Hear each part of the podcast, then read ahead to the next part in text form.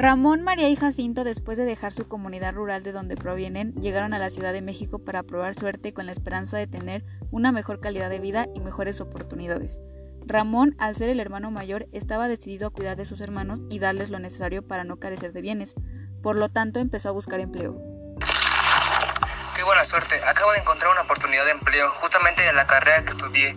Soy el indicado, iré a postularme. Sin embargo, algo que no sabía era que sería juzgado por su forma de ser y vestir. ¿Qué son estas formas de presentarse a una entrevista, señor Ramón? Prácticamente vienen fachas. No son fachas, es un traje típico de mi comunidad rural, señorita. ¿Entonces es de una comunidad rural? Lo lamento, señor Ramón, pero no podemos aceptarlo así. Gracias por venir. Esto tomó por sorpresa a Ramón, pues creyó que eso no afectaría su desempeño laboral. Sin embargo, lo tomó en cuenta para presentarse de distinta manera en su próxima entrevista de trabajo, pero nuevamente no tuvo buena suerte y fue rechazado, incluso denigrado. No tuve tan buena suerte, pero seguro en este trabajo que acabo de encontrar será diferente. ¿En qué puedo ayudarte? Hola, vine para la entrevista de trabajo que está postulada en el periódico. Uy, no. Esa entrevista ya pasó. ¿Cómo puede ser posible si el periódico es de hoy?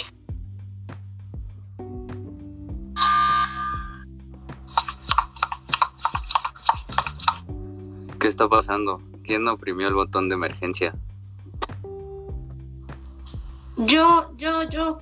Lléveselo. No sé qué está haciendo aquí. Es un criminal. ¿No lo ve? Tiene tatuajes y piercings. No, déjenme, yo no soy un criminal. ¿Por qué me agarran? Suéltenme. Ramón no se rindió y tomando en cuenta las experiencias que ya había enfrentado, se compró un traje, escondió sus tatuajes y se presentó a otra entrevista de trabajo. Qué difícil ha sido encontrar trabajo en la ciudad. Seguramente este que acabo de encontrar es el bueno, la tercera es la vencida. Hola, vengo a la entrevista, aquí están mis documentos. Ok, perfecto, adelante, adelante, adelante. Pues efectivamente, felicidades, cumples con todos los requisitos. Pero una cosa más, me gustaría hacerte una pregunta. ¿Sabes hablar otros idiomas además del español? Sí, sé hablar inglés y también náhuatl, que es mi lengua natal.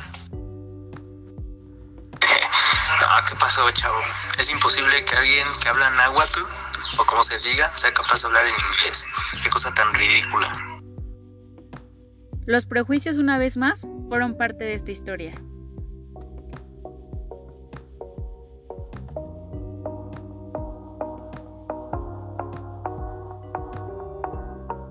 Acto 2.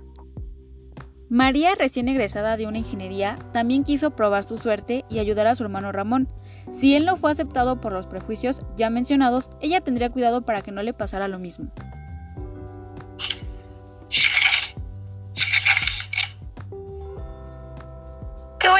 Suerte! Encontré un trabajo.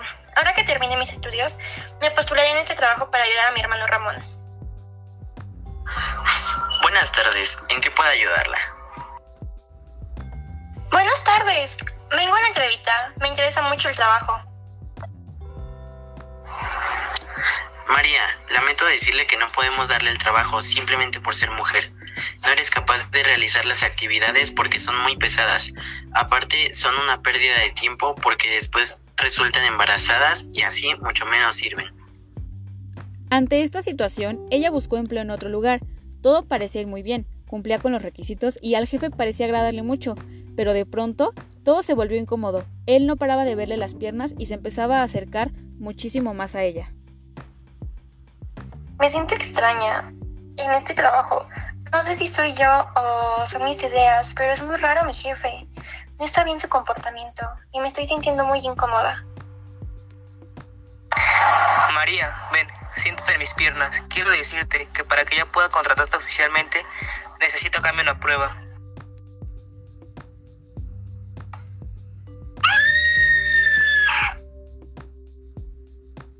Déjame, auxilio. Cállate. Todo esto es por tu culpa por usar ropa tan provocativa. Cansada y enojada de que intentaran aprovecharse de ella o la denigraran solo por ser mujer, Decidió ir a un centro comercial que le quedaba de paso con la idea de comprarse algo menos revelador o provocativo. Sin embargo, una vez más fue víctima de los prejuicios. ¡Wow! Esta tienda está genial. Voy a entrar a ver qué cosas hay. ¿Ya viste esa chava? ¡Qué mal vestida viene! Sí, no inventes. Y su color de piel está horrible. Ella no pertenece aquí. Detrás de María entraron otras mujeres a quienes sí se acercaron para hablar con ellas y decirles que estaban a sus órdenes. María, en lugar de tener un trato amable, fue seguida durante toda la tienda por el guardia de seguridad y jamás le ofrecieron atención al cliente. no creo que tenga tanto dinero para pagarlo. Sí, seguro se lo quiere robar, o sea,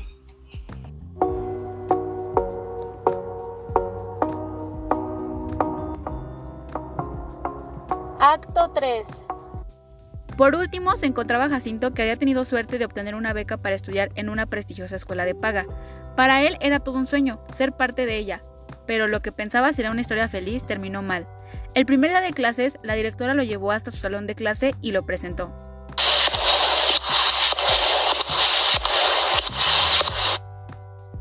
Buenos días, grupo. Él es su compañero Jacinto, uno de los ganadores de la beca para formar parte de este instituto tan inclusivo. Mm, Santiago, necesito que por favor le muestres la escuela al nuevo compañero. Claro, profesora. Al final del recorrido, Santiago invitó a Jacinto a comer sushi cerca de la escuela. Él feliz aceptó, pues se veía que era un niño popular y no podía negarse a ser amigos. A la hora de la salida, Jacinto llegó al punto de reunión donde ya lo esperaba Santiago y su amigo Mateo. Eh, mesero, ¿podría traernos un plato de frijoles para mi amigo, por favor? es que es de pueblo. No, o sea, ahorita llegan tus frijoles, eh, Jacinto. Y oye, por cierto, si sabes cómo se usan los cubiertos o comes con las manos acaso. Por alguna razón, Jacinto no hacía nada para detener dichas burlas. Así fue como Jacinto soportó por semanas burlas por parte de Santiago y Mateo, pero no solo de ellos, ahora también lo molestaba todo el grupo. Después de los deportes, le dejaban jabones y desodorantes. Cansado de todo el acoso que recibió, decidió terminar con su vida. ¿Y tú, eres de los que juzga un libro por su portada? Porque con esa mentalidad nunca vas a ser una buena persona. Primero debemos conocer antes de juzgar, respetar a los demás y siempre tratar como nos gustaría ser tratados. Di no a los prejuicios.